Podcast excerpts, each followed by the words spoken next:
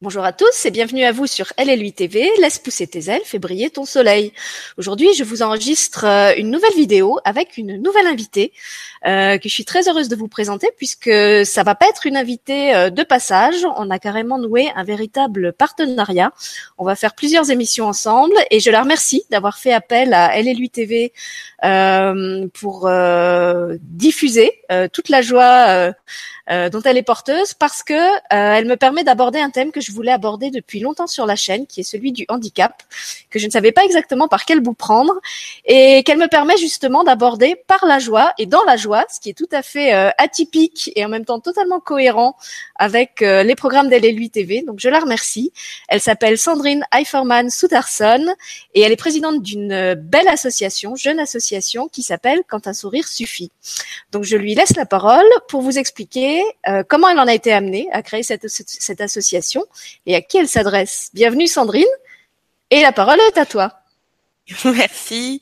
Donc, euh, ben, merci de m'accueillir euh, sur cette euh, chaîne télé, web TV.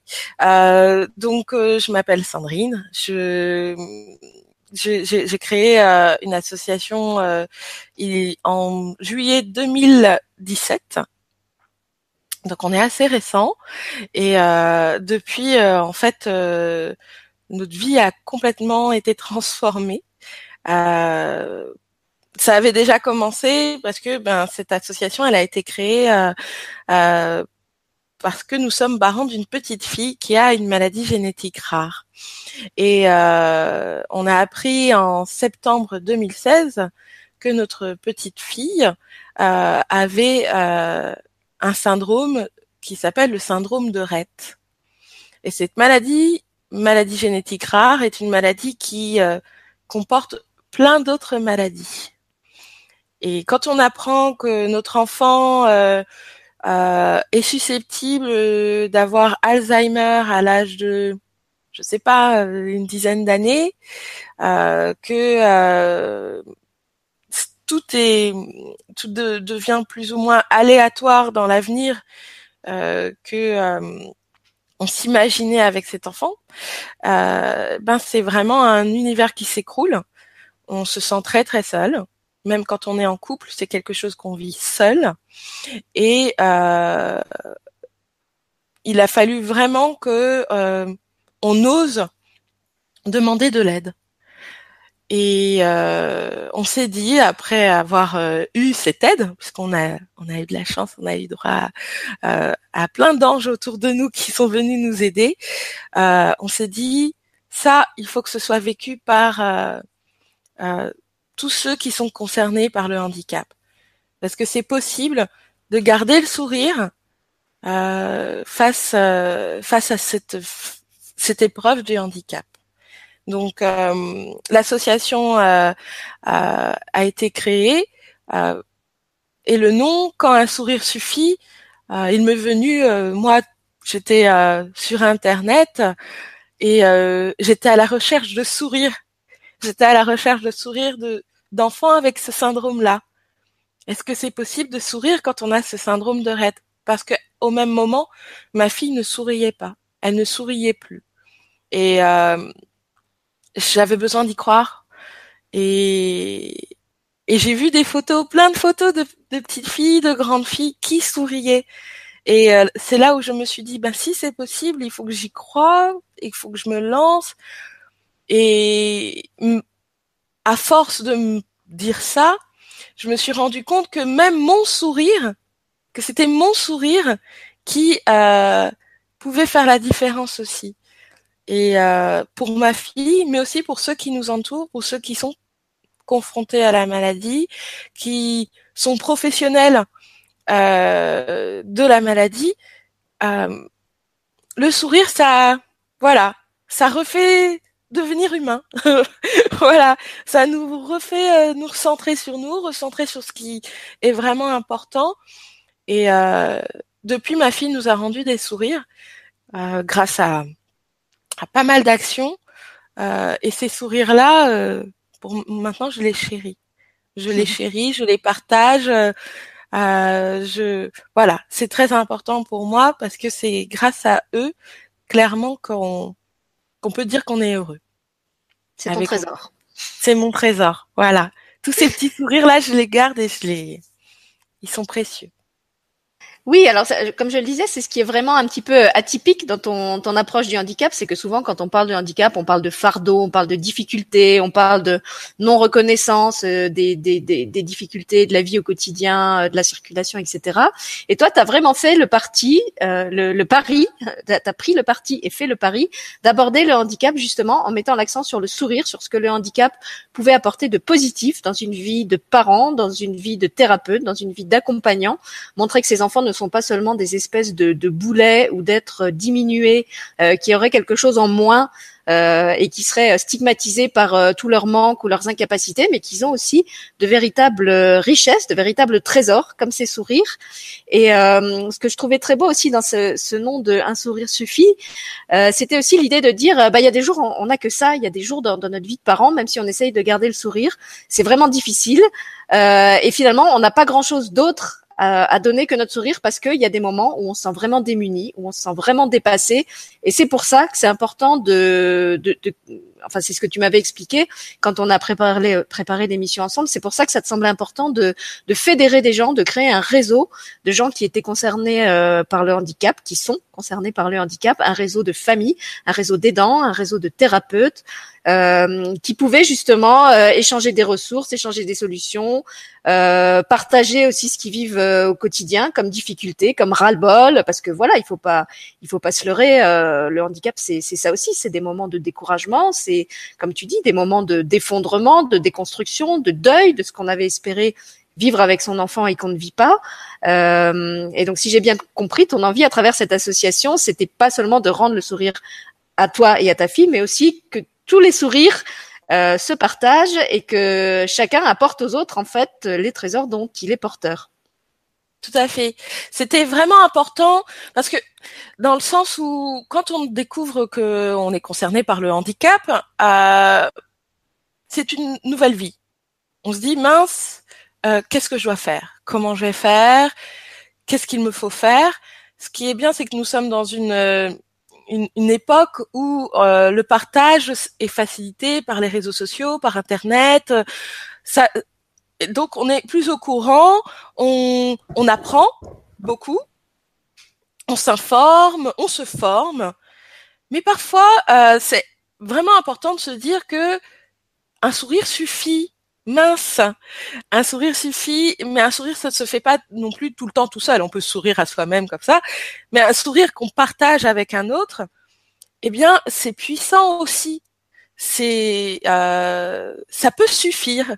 Euh, la, la, je, je, quand j'ai appris pour ma fille comme quoi elle avait euh, cette maladie, ce syndrome de Rett, euh, je me suis sentie donc démunie.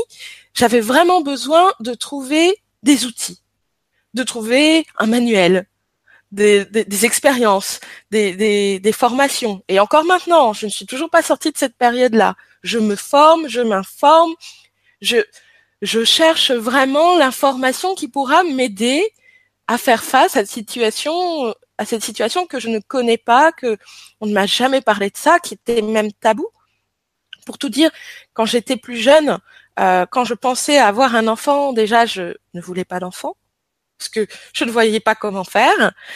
Euh, et euh, avoir un enfant, avoir une fille, je ne voyais pas comment faire parce que je trouvais que moi, en tant que femme, j'étais pas spécialement aboutie comme fille.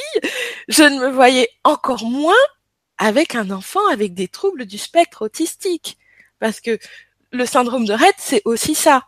C'est tout oui, un c'est panel. Peut-être il faut que tu expliques pour ceux qui, comme moi, avant que je te parle, ne connaissent pas du tout le syndrome de Rett, ce que c'est que cette maladie et pourquoi dans cette émission on ne parle que de filles, puisque effectivement c'est une maladie qui ne touche que les filles. Mais il faut peut-être commencer par euh, par poser ça en premier et expliquer que effectivement c'est une maladie rare, que c'est un handicap particulier euh, tu vas nous expliquer pourquoi, euh, très mal connu, et que c'est pour ça aussi que tu es en, recherche d'informations et de solutions, parce que euh, le corps médical lui-même est dépassé et, perplexe devant cette maladie. Tout à fait, tout à fait.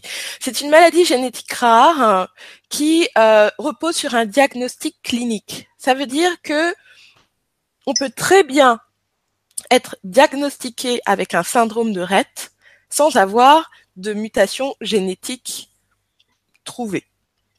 Et donc, euh, ma fille, euh, elle a euh, la mutation génétique, ce qui euh, est donc accompagné euh, de symptômes euh, associés, mais il faut vraiment se dire, et c'est en ça que c'est compliqué, c'est que vous avez un gros sac comme ça, très gros, avec plein de maladies possibles à l'intérieur, et en fonction de l'individu, en fonction de la personne, eh bien, top, top, top, au hasard, plus ou moins au hasard, hein, parce que la recherche fait quoi on a un peu plus d'informations euh, sur les, ce qui déclenche ces symptômes, mais il y a des maladies comme ça qui, qui, qui s'ajoutent. Ostéoporose, épilepsie, troubles digestifs comme le, le syndrome le, le euh, de l'intestin irritable. Euh, il y a des problèmes de vision, des problèmes d'audition, des problèmes de respiration, euh, des problèmes cardiaques très importants qui font que nos, nos filles peuvent partir beaucoup plus vite. Euh, et cette idée aussi, comme quoi c'est une maladie principalement, parce que l'humain est comme ça, hein, il y a beaucoup de mystères, mais principalement sur euh, les filles parce que ça touche le chromosome X. D'accord. On a, en tant que femme, nous avons deux chromosomes X, un qui vient de la mère, un qui vient du père. Euh, les hommes, ils en ont qu'un. et donc, si ils sont touchés, s'ils ont cette mutation génétique sur leur unique chromosome X, c'est plus difficile pour eux de compenser. Et donc, Euh, dans votre cas, ah pardon, je pensais que tu avais fini, vas-y. Oui. Et, et, et donc le chromosome X, euh, ce qu'on sait moins, c'est que le chromosome X, il est porteur de, de beaucoup de fonctionnalités, tandis que le chromosome Y, il est principalement porteur de la fonctionnalité sexuelle. Donc vous imaginez si euh, notre chromosome X est altéré, eh bien tout de suite c'est plus difficile de faire face à la vie. Et euh, là, Léina, elle a donc un chromosome X qui est concerné par la mutation génétique et qu'on a trouvé. Donc c'est vraiment une maladie très particulière dans le sens où euh, elle va, elle va se, se, elle va se voir chez une fille complètement différemment chez une autre fille. Euh, il y a des filles qui marchent, d'autres qui ne marchent pas, des filles qui arrivent à dire quelques mots et d'autres qui ne disent rien. Et il y a aussi cette donnée-là, comme quoi ces filles-là vont très bien les premiers mois de leur vie. Les, les deux premières années de leur vie, tout se passe bien. Et à un moment, c'est, c'est une perte lente, effrayante de leur, euh, euh, de leurs compétences motrices, de leurs compétences cognitives. Et on le voit en plus de ça. Moi, j'ai une vidéo de ma fille. À ce moment-là, je ne savais pas.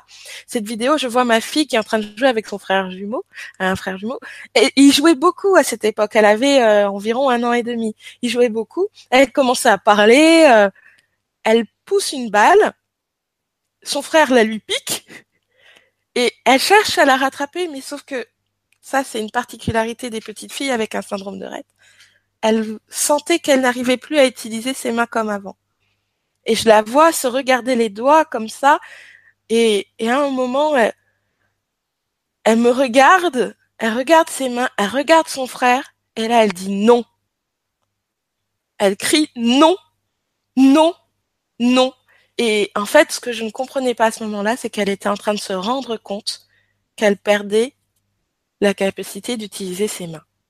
Et tout ça, elle le garde encore en tête. Je le sais, c'est une frustration qu'elle a. Les petites filles avec un syndrome de Rett, au niveau cognitif, à part que ce soit très lent, elles sont là. Et, euh, et elles comprennent tout ça. Oui, c'est quand même une situation vraiment, vraiment particulière. D'abord, comme tu le dis, ça ne touche que les filles. Et dans le cas de Leina, elle a un frère jumeau. Donc, en fait, il y a deux enfants qui sont nés en même temps. Un qui est en parfaite santé et Leina, dont les capacités euh, diminue euh, de, de, de, jour en jour. En plus, comme tu le dis, au début de la vie, euh, les deux enfants sont entre guillemets identiques. On remarque pas qu'il y en a un qui porte cette cette cette maladie et l'autre non. Vous avez aussi un troisième enfant, je crois, qui n'est pas handicapé. voilà. Euh, donc c'est c'est quand même une, une, une situation euh, très très particulière. Comme tu dis, l'enfant est conscient, donc il, il, se rend compte en fait qu'il va assister à sa propre euh, euh dégénérescence. Euh, si, je, si jeune qu'il soit, et, et, tu l'as bien souligné, il en a conscience. Euh, et vraiment, quand tu m'as contacté et, que tu m'as tu, tu m'as parlé de, de, vivre cette situation dans la joie, euh, j'avoue que j'étais dans, une sorte de mystère. Je me disais, mais comment, comment dans une famille, en, en tant que maman, euh, on peut vivre ça? Comment est-ce qu'on peut apprendre euh, qu'on va voir son enfant perdre ses capacités les unes après les autres euh, qu'en gros la médecine répond qu'elle peut pas faire grand chose puisqu'elle connaît elle-même mal le problème, euh, qu'en plus, comme tu l'as expliqué, c'est une maladie très particulière puisqu'on ne sait pas comment elle va, elle va évoluer, c'est vraiment spécifique euh, à chaque petite fille, à chaque enfant. Donc c'est comme une espèce de roulette russe où on ne sait pas euh, à quelle quelle partie du corps va être la prochaine euh, atteinte. Hein, quelle, quelle, va être la prochaine capacité qu'elle va perdre. Euh, et toi, tu me contactes en disant, voilà, je vis ça, ma vie vit ça, ma famille vit ça. Euh, et je viens parler du sourire. Donc quand même, j'aimerais que tu, nous parles de ce paradoxe parce que pour moi et pour les gens qui nous écoutent, quand même, je pense que ça, ça pose question, ça mérite un grand coup de chapeau. Et euh, j'aimerais que tu nous parles de, ben voilà, de, de, de ce qui t'anime, de, de, là où tu puisses tes ressources pour pour vivre tout ça avec le sourire. C'est clairement ma fille. Hein. Euh, on entend souvent cette idée comme quoi les enfants sont des maîtres d'apprentissage. Euh, j'ai une amie en particulier qui me le répète souvent. Et euh, c'est ça, c'est ce qui s'est passé. Ma fille m'a réexpliqué, m'a fait comprendre que je devais rester à ma place. Me faire comprendre que je suis sa mère. Ce n'est pas moi qui vis le handicap. Je ne suis pas handicapée. Je vais très bien. Et et oui, elle, elle souffre. Mais je n'ai pas à prendre sa souffrance. De quel droit, en fait? Ma fille, elle, euh, elle vit quelque chose que je ne peux pas comprendre. Alors ça me fait mal. Je suis triste. Ça me, ça, ça, ça me rend vraiment malheureuse quand j'y pense, quand je me et que je me dis ma fille voilà ce qu'elle vit. Est-ce qu'elle va pouvoir euh, tomber amoureuse? Est-ce qu'elle va pouvoir euh, avoir des enfants? Euh, comment ça va se passer quand quand je partirai? Ce genre de questions qui sont là et qui et qui font mal bien sûr. Mais si on remet les choses d'équerre je suis là aujourd'hui. Il fait beau en plus de ça aujourd'hui. Ma fille va bien.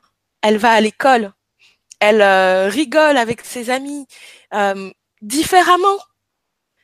Ce qui est vraiment à prendre en compte, c'est que c'est différent. Mais ce n'est pas une raison, en tout cas pour moi, une raison valable pour m'oublier. Ce n'est pas une raison valable pour oublier qui je suis pour ma fille, qui je suis pour mes autres enfants, pour mon mari, mes amis, ma famille et moi-même.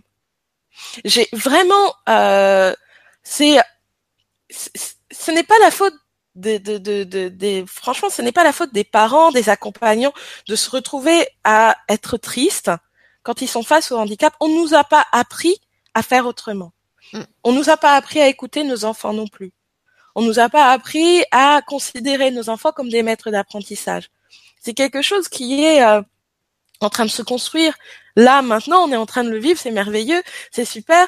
Faut dire aussi que il y a tout euh, un travail qui a été fait avant, dans le sens où quand j'ai appris que j'étais maman, vu comment je flippais de devenir maman, je me suis dit euh, bon, qu'est-ce qui peut m'aider, qu'est-ce qui peut m'aider, et je suis tombée euh, dans les pédagogies alternatives. j'ai appris déjà que l'enfant était maître d'apprentissage à ce moment-là. Et donc, quand je me suis retrouvée complètement désemparée, j'ai demandé de l'aide. J'ai demandé de l'aide. Je ne savais pas quoi faire. Je ne pouvais pas dire euh, ah je sais là, hop, euh, je sais comment faire pour m'occuper de ma fille avec un syndrome de Rett. Déjà, ouh, maladie génétique rare que personne connaît. Quand je suis allée voir le docteur, le pédiatre de ma fille pour lui dire euh, ma fille a un syndrome de Rett, il m'a répondu Oh, je vais vous sortir le Vidal de 1992. Il le sort, il fait Saviez-vous que votre fille allait vivre jusqu'à 20 ans? Wouh Alors je dois me préparer à entendre ce genre de choses. c'est c'est non, non, non. Là déjà on dit euh, vous fermez votre livre qui est ancien. Pour pas dire vous fermez autre chose. voilà. Et, vous allez euh, vous renseigner un petit peu comme moi je l'ai fait sur internet et savoir qu'il y a des femmes de 77 ans qui ont ce syndrome. Mais c'est parce que voilà, toute ma vie avait été plus ou moins une préparation à ça. Je suis bibliothécaire numérique, je maîtrise les outils Internet, donc dès que j'ai appris ça, hop, je suis allée sur Internet. J'ai écrit à l'aide, j'ai demandé de l'aide. Et en plus de ça, j'ai de la chance, j'ai appris l'anglais. Donc, je l'ai dit dans, dans, dans une langue qui est plus ou moins universelle, aussi sur les réseaux sociaux. Et, euh, et j'ai eu ces petites gouttes d'eau euh, on dit souvent euh, ces aides, euh, euh, les gens ils n'y gagnaient rien spécifiquement et ils sont venus m'aider. Et quand je me suis rendu compte de cet élan de gratitude, d'aide, j'ai eu moi-même un élan de gratitude. J'ai été portée vraiment par la gratitude. Toute ma vie avait été préparée à ça. Et je pense qu'on est tous dans ce cas-là. Mais il faut se rendre compte de ça, en fait. Et pour s'en rendre compte, il faut être accompagné. Accompagné de professionnels. Et c'est pour ça que quand un sourire suffit, ce n'est pas que le sourire. C'est pour ça que je ne dis pas quand le sourire de notre enfant suffit ou mm. quand mon sourire suffit. Euh, non, c'est quand un sourire suffit. Ce sont les sourires des professionnels qui m'ont aidé, les sourires des accompagnants, les sourires des autres aidants familiaux. C'est ça qui nous a aidés avec mon mari. Euh, et on est devenus des euh, obsessionnels du sourire. on est devenus des des, des, des, des, des, gros addicts, de gros addicts du sourire. Notre but, c'est de faire sourire les gens. Hein. oui. c'est et c'est attendu. Les gens, en plus de ça, ils quand ils, ils voient notre le nom de notre association, ils s'attendent à ce qu'on sourit. Ils vont pas, on va pas, on va pas tirer la tronche. Et donc, et quand on sait l'impact d'un sourire sur le cerveau, quand on fait un peu de neurosciences, euh, on a tout à y gagner. Mm. On a tout à y gagner. Et, et euh, quand je me suis remis un petit peu d'équerre par rapport à tout ça, quand je me suis rendu compte de tout ça, euh, il était évident que je ne pouvais pas dire que j'étais malheureuse. Je ne pouvais pas le dire parce que ce serait injuste, ce serait euh, de la non-reconnaissance, de, de tous ces sourires, du sourire de ma fille qui fait face à la maladie, du sourire de ces professionnels qui m'accompagnent face à la maladie, de mon mari, de mes autres enfants. Ce serait ne pas reconnaître tous ces sourires. Et ça, ça, ça me fait mal. C'est là où je me dis non, ce n'est pas possible. Je ne peux pas être malheureuse parce que j'ai des sourires partout autour de moi. Parce que j'arrive à, soulever des montagnes grâce à ces sourires. Je fais des choses que je ne me serais jamais vu faire. Je vis des choses que je n'aurais jamais cru vivre. C'est merveilleux. Et euh, et même si il y a des épreuves dures, des choses difficiles à vivre, euh, il faut oser demander de l'aide. Et c'est là que notre association a toute sa place.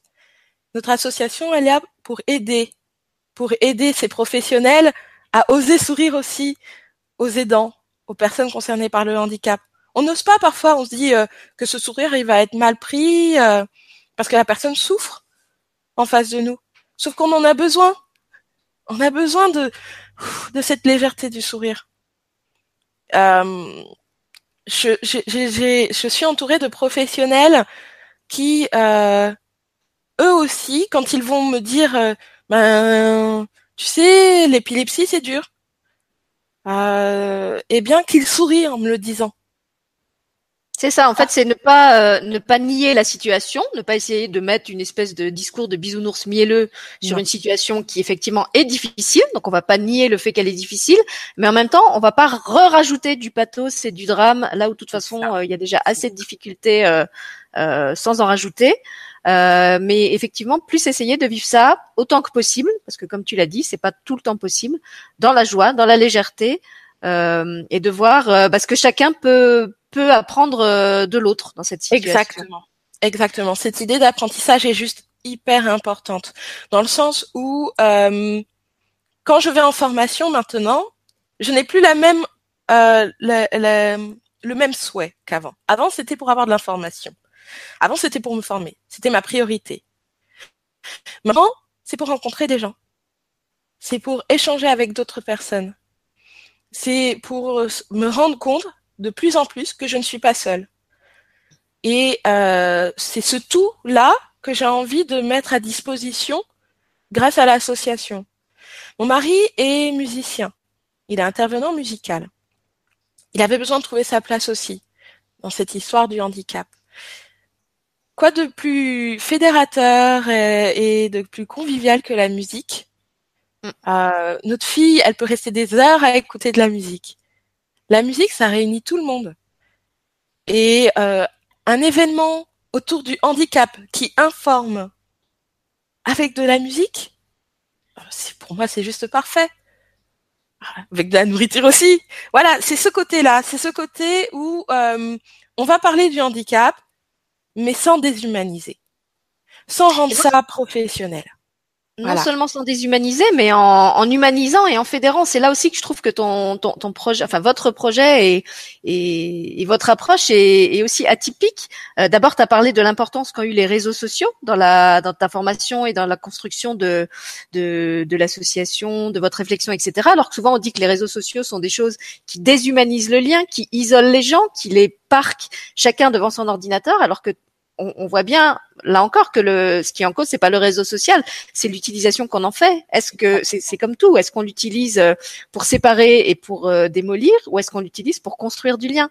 Et toi, c'est vraiment ce que tu as su faire. Tu as utilisé un outil qui est un outil neutre en fait pour en faire quelque chose qui était fédérateur, qui était constructeur de liens. T'as pas non plus choisi de, de créer une association qui, tu l'as dit toi-même, qui n'était que pour les familles de handicapés. Tu as voulu que dans cette euh, association, il y ait des parents, mais qu'il y ait aussi des aidants, des thérapeutes, euh, euh, peut-être des, des, des, professionnels de l'éducation, puisque tu dis que ta ta fille est scolarisée. T'as pas non plus choisi de faire une association que pour les petites filles atteintes du syndrome de Rett. T'as vraiment voulu que ça soit ouvert à toutes sortes de handicaps. Tout à fait. Mon but n'était pas d'aller là où il y avait déjà du monde.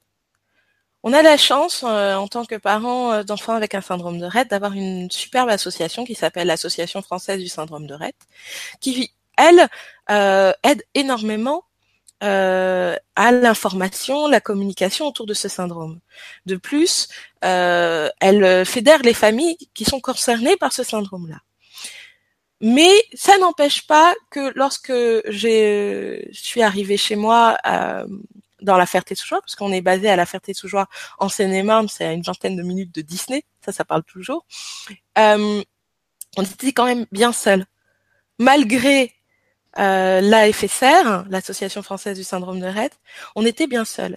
Et euh, ce que je me suis dit, c'est que autour de moi, d'accord, c'est une maladie génétique rare, je ne vais pas trouver beaucoup de familles concernées.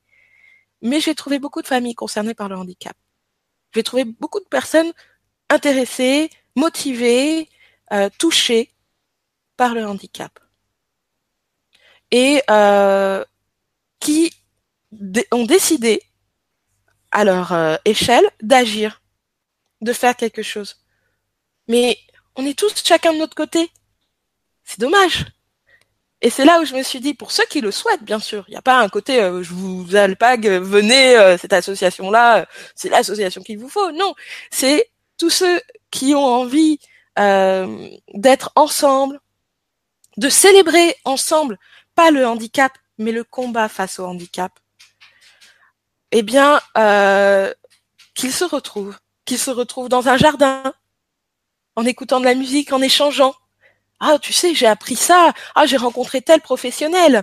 Ah, ma fille a fait ses progrès. Mon fils a fait tel progrès. Ma mère a fait tel progrès.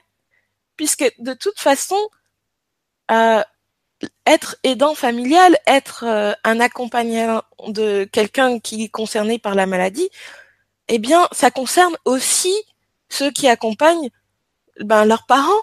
Mm. Euh, donc, on s'y retrouve tous dans ces échanges. Euh, je me suis permise de surfer entre guillemets sur euh, le fait que ma fille, ben oui, oh, ok, il y a un gros sac avec plein de maladies dedans. Mais donc il y a un gros sac avec plein de possibles dedans mm. aussi. Et euh, c'est là où je, quand une personne va me parler de l'épilepsie, je vais pouvoir lui parler aussi. Personne va me parler de Parkinson. Bah oui, c'est malheureux, j'aurais bien aimé ne pas avoir à en parler, mais je peux en parler aussi. Et avec le sourire, on peut échanger, trouver aussi des choses qui nous parlent, qui nous rapprochent. Le handicap, ça rapproche aussi. Il faut le choisir, bien sûr, c'est un choix. Il y a quelque chose que je supporte pas du tout. C'est quand on me dit ma pauvre. ma pauvre Sandrine, je ne sais pas comment tu fais. Moi, à ta place, je serais malheureuse. Oui. Alors, déjà de un, remettons les choses à leur place. Tu n'es pas à ma place. Mais en plus de ça, tu ne te connais pas suffisamment face à cette épreuve. Tu ne l'as pas vécue. Tu ne sais pas. Tu ne sais pas comment tu pourrais faire. Moi, j'ai envie de croire que tu serais à ma place, tu ferais autrement, mais tu garderais le sourire aussi.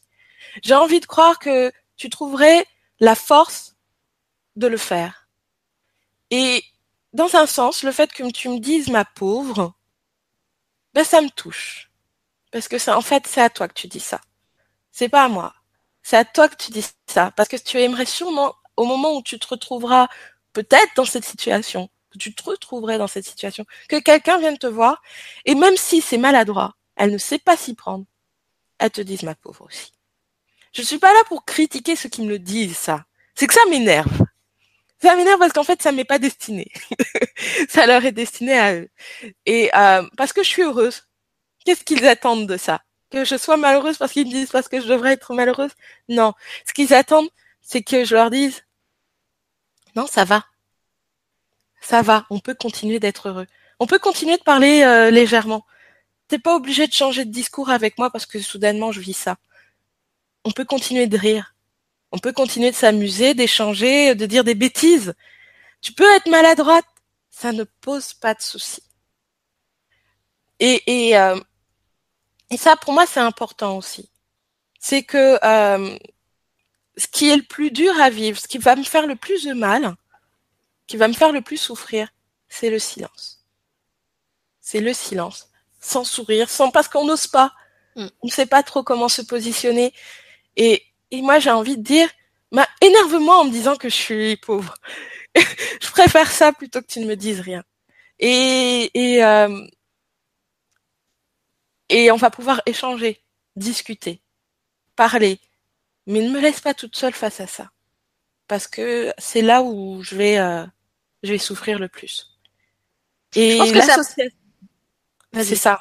L'association quand un sourire suffit, c'est vraiment ça. C'est de ne pas laisser seuls qui, seuls ceux qui veulent être entourés.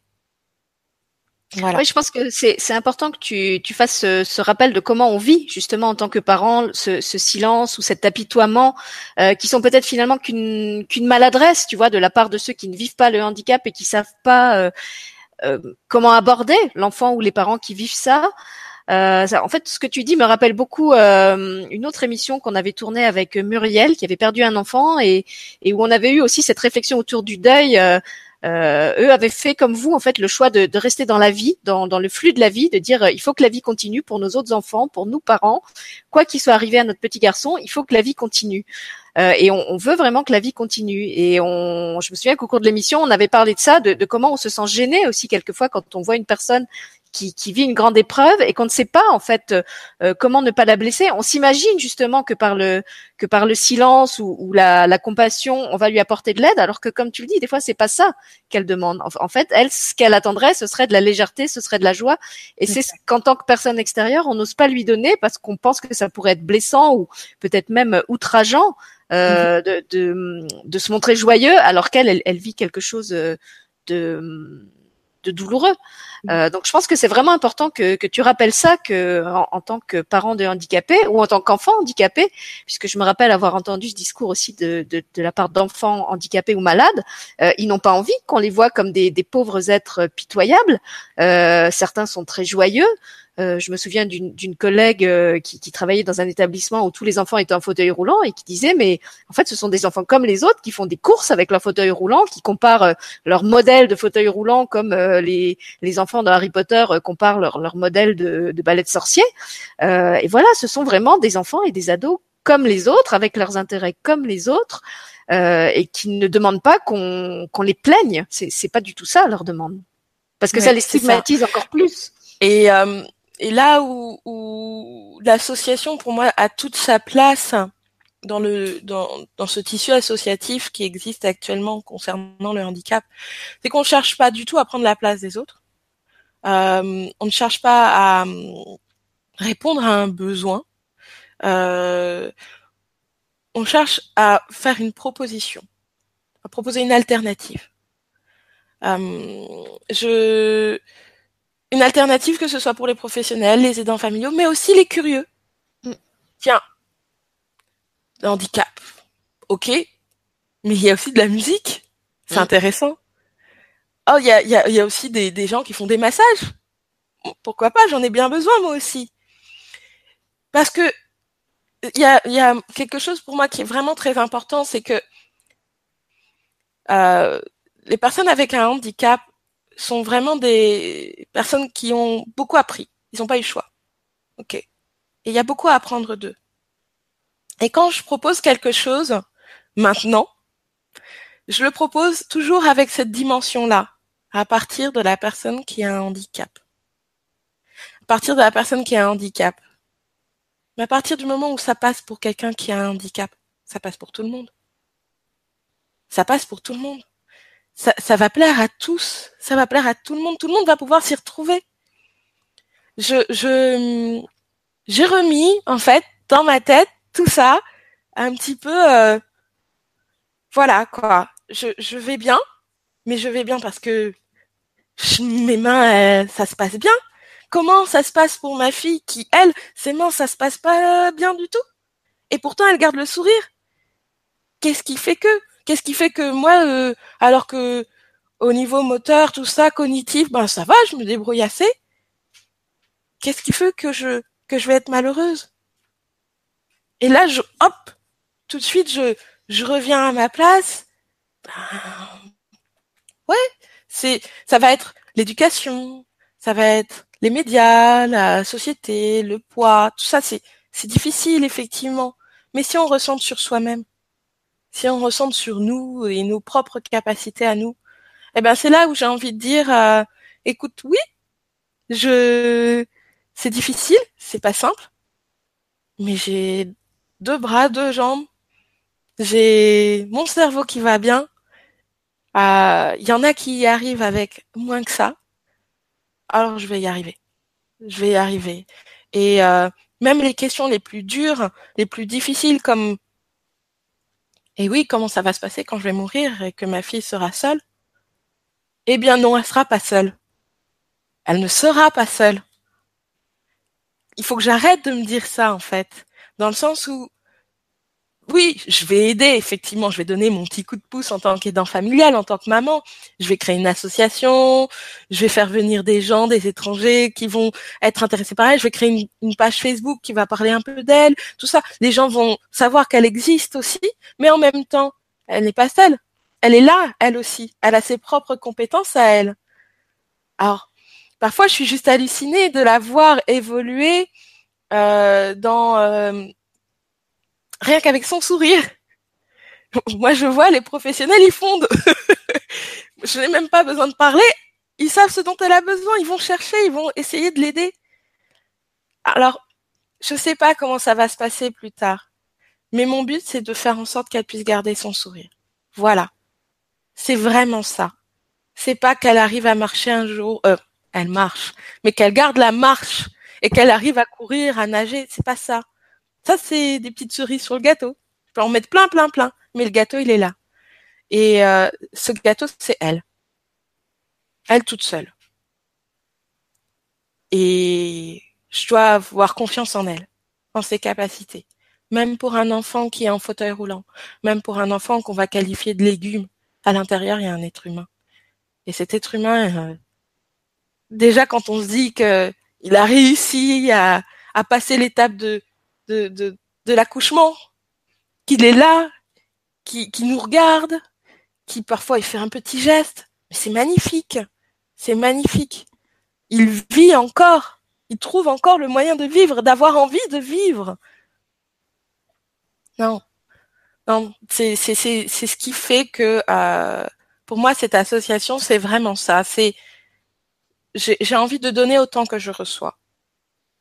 Et euh, l'association elle appartient à tout le monde. Elle est euh, vraiment euh, pour tout le monde. Elle est comme on dit d'intérêt général. et euh, et notre but c'est voilà c'est de créer des occasions voilà, c'est ce que j'allais demander concrètement. Comment est-ce que les gens peuvent aider l'association Donc, tu as expliqué que vous êtes euh, près de Paris, euh, mais je crois qu'il y a aussi des un, un, tissu euh, qui existe sur les, les réseaux sociaux. Tu m'expliquais qu'il y avait différents groupes déjà sur Facebook où les gens pouvaient échanger. Et puis après, il y a ce qui se fait sur le terrain. Donc, si peut-être concrètement, tu peux rappeler euh, comment comment on peut aider l'association, euh, qu'on soit euh, concerné par le handicap ou comme tu disais simplement euh, curieux et, désireux d'en savoir plus, qu'on soit sur Paris ou comme moi plus loin. Voilà, si tu peux rappeler tout ça. Alors, donc l'association pour le moment a une page Facebook qui s'appelle donc Quand un sourire suffit. L'association comporte une dizaine de membres maintenant que ce soit des professionnels ou des bénévoles, euh, des curieux, des parents, euh, des aidants. Et euh, concrètement, ce qu'on fait, c'est qu'on organise des événements. On organise des rencontres, des occasions de se voir, de parler du handicap en toute légèreté, avec le sourire et pourtant avec aussi du sérieux. Voilà. le il est possible donc d'aider l'association. Nous, on recherche principalement des personnes qui euh, peuvent participer, participer à nos actions. Après, bien sûr, euh, on est dans une société où l'argent est important. donc, euh, pour organiser ces événements, le don est possible aussi.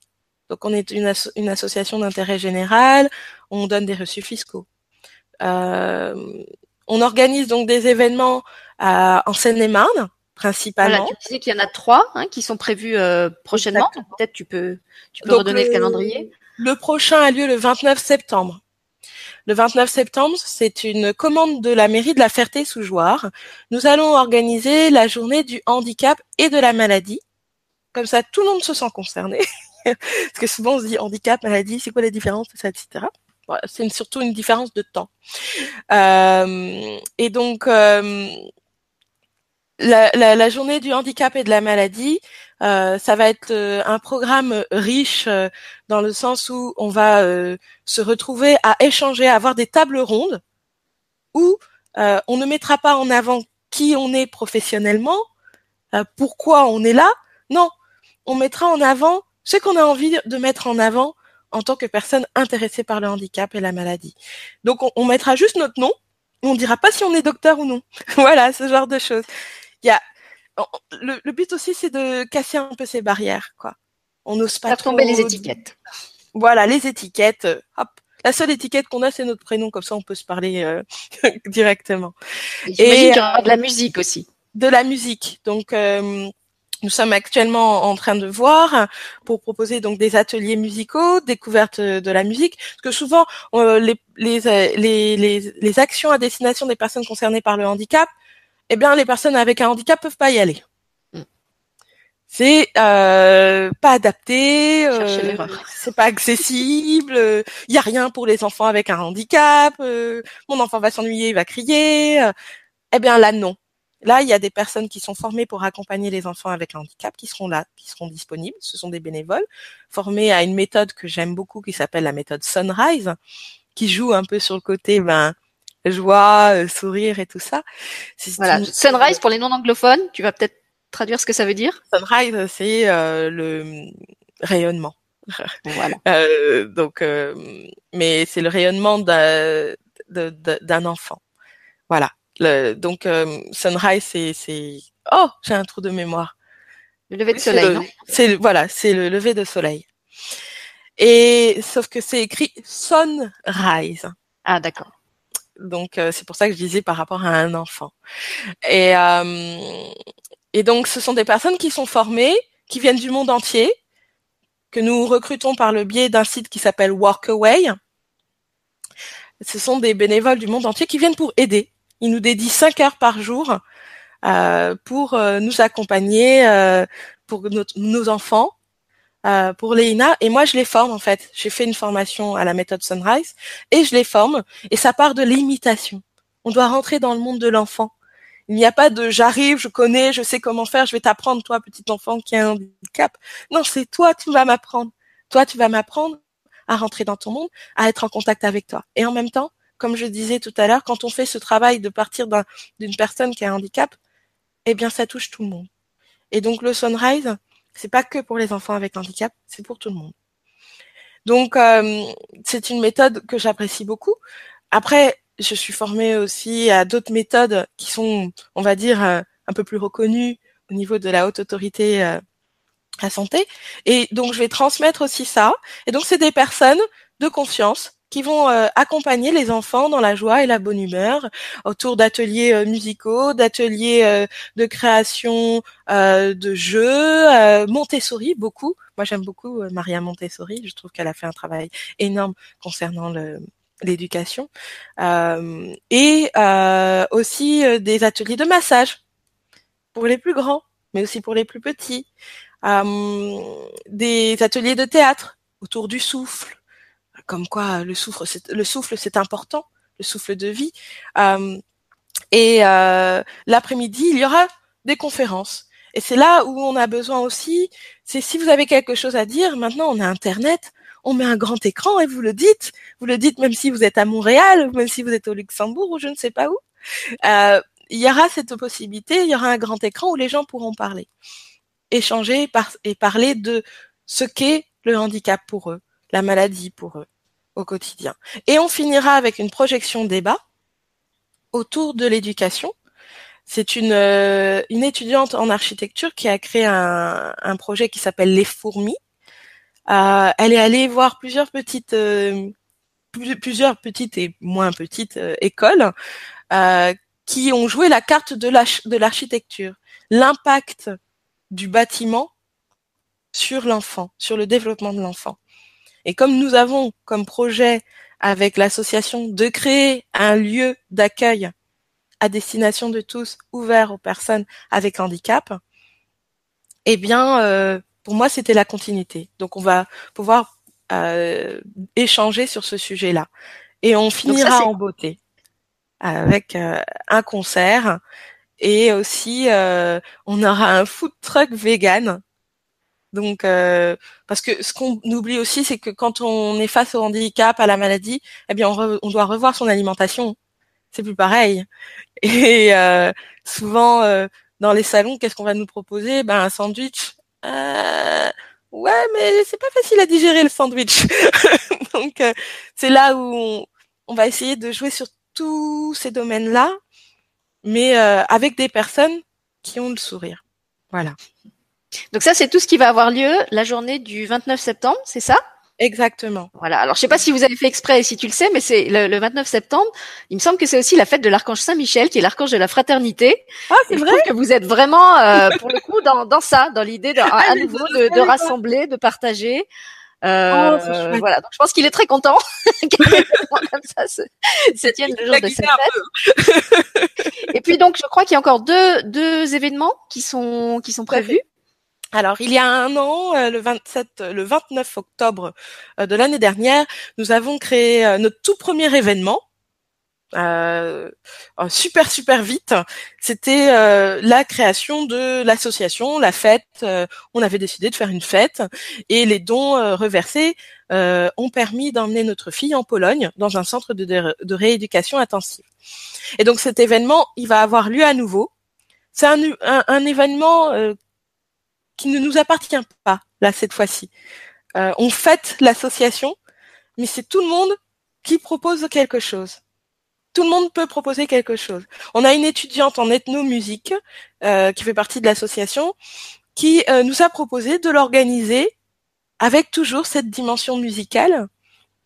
Et donc, ce sera donc une journée festive qui se déroulera au pôle SAP à Torcy. Et cette journée festive, eh bien, ça va être un paquet surprise. Difficile de vous expliquer euh, qu'est-ce que ça va être exactement. Il y aura des ateliers à destination des enfants, des ateliers à destination des adultes, des professionnels pour répondre aux questions, des, des musiciens pour mettre de l'ambiance, des, des plats qui viendront du monde entier. L'an dernier, c'était le Mexique. Cette année, ça va être le Vietnam. Voilà, ce genre de choses. Et euh, tout le monde est bienvenu, c'est gratuit, mais à chaque fois, l'argent qui sera versé, l'argent euh, des ventes euh, de nourriture, bah, sera reversé pour permettre à d'autres petites filles comme la mienne d'aller en Pologne euh, pour ce centre de rééducation intensive qui est juste, ça c'est autre chose, mais voilà, si on peut les aider, ou bien d'accéder à euh, des, des, des, produits à destination de personnes avec handicap qui sont juste très difficiles à, à avoir euh, financièrement. Donc voilà. Ça, euh, donc ça c'est le deuxième.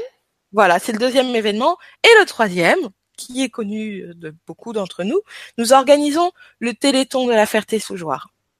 Le 7 et 8 euh, décembre. Euh, pourquoi le Téléthon? Le Téléthon, c'est un peu subversif, un peu désuet. Quand je parle du Téléthon, on a toujours un petit peu, un petit peu cette réaction.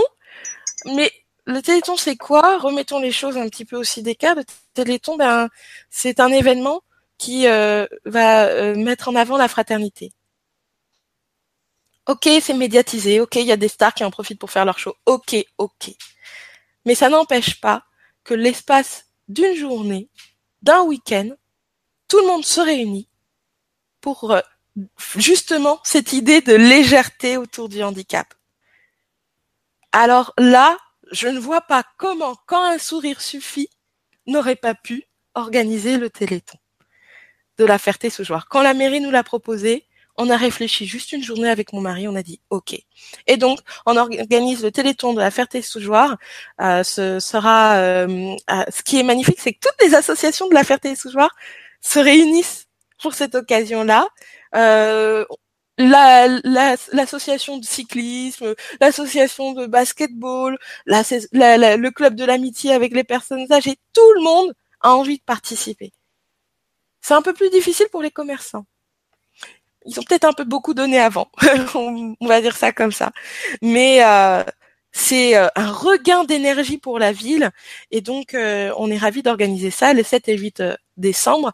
Le 7 au soir, il y aura donc un loto parce que ça c'est bien fédérateur le loto. Et le 8 décembre, il y aura donc une journée festive avec plein de démonstrations, d'activités, d'ateliers ouverts à tous parce que là encore, il m'est arrivé d'assister à des télétons difficilement accessible pour des personnes avec handicap et pour moi ça ça a vraiment pas de sens. Et euh, de la musique mais aussi du sport. Le dépassement de soi. Le dépassement de soi ça c'est quelque chose d'essentiel dans cette donnée de handicap. Ma fille se dépasse tous les jours. Quand elle se lève avec ses difficultés motrices sort de son lit elle démarre sa journée avec dépassement de soi donc, ça ne pouvait pas être sans activité sportive. Voilà. Donc voilà les trois événements pour le moment qui sont en cours de création, euh, de mise en place, et euh, on recherche des bénévoles euh, qui soient loin ou proches, parce que on peut tous apporter. On recherche à faire de la communication sur Internet, tout ça, et ça on peut le faire de loin. Et l'association recherche des personnes qui ont même aussi juste envie de témoigner de, de parler ou de s'amuser. Voilà. Euh, voilà, sachant que comme tu le disais, ils sont pas obligés de venir sur place s'ils sont loin. Euh, vous avez moyen de relayer les témoignages euh, pour les personnes qui peuvent pas se rendre directement à l'événement. Tout à fait, tout à fait. Et le soutien peut se faire de différentes façons. Et parfois, moi, je peux ne pas avoir l'idée d'un soutien, de, de, savoir comment la personne peut nous aider. Il faut pas hésiter à dire, ah ben moi j'ai envie de vous aider comme ça. Oh, ben pourquoi pas? C'est génial. Moi, je suis d'accord. Oui, j'ai envie de dire si, si vous, vous, avez l'appel que vous, en, en, écoutant Sandrine, vous avez l'envie de prendre contact et que vous ne savez pas comment vous pouvez aider, faites-le quand même. Euh, c'est peut-être en discutant avec elle que vous allez vous rendre compte que vous avez une compétence dont elle a besoin euh, et à laquelle vous n'avez pas pensé. Par exemple, quand on a préparé l'émission, elle me disait que l'association n'a pas encore euh, de site internet, donc elle cherche euh, quelqu'un euh, qui ait des compétences en informatique, qui soit capable de leur créer un, un site internet en plus de la page Facebook qui existe déjà. Euh, et donc, sans être directement concerné par, par le handicap, si c'est un projet euh, qui, un, une thématique qui, qui, vous touche, sur laquelle vous avez envie de vous engager, vous pouvez prendre contact euh, avec Sandrine qui, qui se chargera de, de, vous dire comment vous pouvez aider. Je prends cet exemple du site internet, mais ça peut être de façon complètement différente. Moi, je savais pas qu'avec ma chaîne euh, télé, j'allais aider Sandrine. Je ne savais pas que j'allais conclure un, un, partenariat avec elle et faire non pas une émission et plusieurs, parce que c'est vrai que quand on a on a commencé à échanger toutes les deux, je trouvais que c'était tellement riche euh, ce sujet du handicap que je me disais c'est impossible de faire une seule émission si vraiment on veut avoir le point de vue de tout le monde, le point de vue des parents, le point de vue des thérapeutes, le, point de, en fait de, toutes les personnes qui sont en contact euh, avec le handicap, y compris celles qui ne sont pas handicapées. Euh, on peut pas faire ça en une seule émission. Il faut vraiment que ça soit une, une série. Euh, donc vous retrouverez euh, Sandrine dans d'autres émissions, certaines euh, où vous pourrez lui poser des questions. la prochaine aura lieu justement le dimanche 1er juillet à 21h. Donc on va commencer bien le, le mois de juillet avec une émission sur ce sur ce thème. et puis donc comme on le fait avec Jenny pour la, la prévention des, des, violences sexuelles, vous allez retrouver Sandrine et peut-être d'autres dans une, une, une, série en fait de, de vidéos qu'on va faire sur le handicap chaque fois avec un un, angle d'approche, un, focus particulier euh, qui apportera un autre éclairage sur le handicap, mais toujours euh, et c'est pour ça que je suis vraiment heureuse que, ce soit elle qui me permette d'aborder cette thématique avec l'idée euh, d'apporter de l'espoir, d'apporter du, positif et de pas faire des émissions mélodramatiques dans la plainte et la victimisation, parce que ni elle ni moi, c'est ce qu'on a envie de, de véhiculer. Non, c'est déjà bien assez difficile le handicap pour que j'en rajoute en fait. non, non, non. Alors là, pas du tout. Quand t'es pas sur moi. Il y a aussi une dernière chose que je voulais dire. Euh, dans le sens de la gratitude, euh, toujours, euh, il y a, j'ai un modèle. C'est souvent difficile de partir de zéro. Hein. J'ai un modèle, un modèle de force, un modèle de, de, de joie, de, de dépassement de soi, de d'innovation. C'est une femme, une femme merveilleuse qui s'appelle Annie. Et euh, cette femme, elle a créé une association. On pourrait euh, dire que quand elle sourit, c'est une sorte de toute petite sœur de cette association. Cette association, elle s'appelle Solidarité Handicap, Solande. Et euh, Solande, c'est une association, c'est cette association qui m'a montré le chemin quand j'étais malheureuse, quand j'étais triste, j'ai fait cet appel à l'aide. J'ai eu beaucoup de réponses. Il y a une réponse en particulier d'une femme, mon ancienne euh, directrice d'école, parce que je suis formée à l'accompagnement périnatal, qui euh, m'a dit contacte Annie. J'ai contacté Annie, mais avec une réticence énorme. Je n'avais pas envie d'être confrontée au handicap. J'étais en plein déni. Je me suis fait violence, il n'y a pas d'autre mot, pour lui parler. Et tout de suite, elle a ouvert les bras grands comme ça, avec un sourire grand comme ça. Et elle m'a dit, viens, viens, je vais t'aider. Viens. Et, et quand j'ai eu à rédiger mon premier dossier MDPH, elle a ouvert grand les bras, elle m'a dit, viens encore. Et ça, c'est merveilleux. Ça, c'est ce que j'ai envie de faire à ma petite échelle. Alors, je n'ai pas ce côté maternel que Annie a et waouh, c'est merveilleux. mais j'ai, on va dire, ce côté écoute, aide, entraide, comme une amie, tout simplement, une amie qui prend le temps d'écouter. Eh bien, euh, je peux l'apporter aussi. Et c'est pour ça que tout simplement, euh, tout naturellement, quand les gens viennent pour la première fois euh, et qui sont confrontés au handicap, je vais leur parler de Solande tout de suite. Parce que... Si tu veux, ce qu'on fera, c'est qu'on mettra le, les coordonnées de l'association dans le descriptif de l'émission, en plus de, de celle d'un sourire suffit. Quand un sourire suffit, on, on mettra aussi le lien vers, vers Solande. Oui, c'est voilà. Je, je, tenais à le dire parce que pour moi, si je suis là, ici, maintenant, c'est grâce à elle aussi. Voilà. Bah alors on la remercie. On te remercie aussi. Euh, on te retrouve de toute façon bientôt dans d'autres vidéos, y compris celle du 1er juillet, où là, si vous le souhaitez, vous pourrez poser vos, vos questions euh, à Sandrine et, et, et pas qu'à Sandrine, puisqu'elle sera pas toute seule. Euh, donc, si vous avez envie d'interagir avec elle en direct, n'hésitez pas à, à, nous rejoindre ou à regarder en replay si vous n'êtes pas dispo le, le 1er juillet. Et puis, euh, voilà, en tout cas, je te remercie pour ce, cette première vidéo très, très euh, en fait, je la trouve vraiment radieuse. Voilà, encore une fois, je suis, je suis heureuse parce qu'on a réussi à parler d'un d'un sujet euh, pas qui donne pas le sourire d'habitude aux gens, comme tu dis, qui, qui génère plutôt de la de la compassion, voire de, de la pitié, alors que c'est pas forcément ce dont les personnes ont besoin.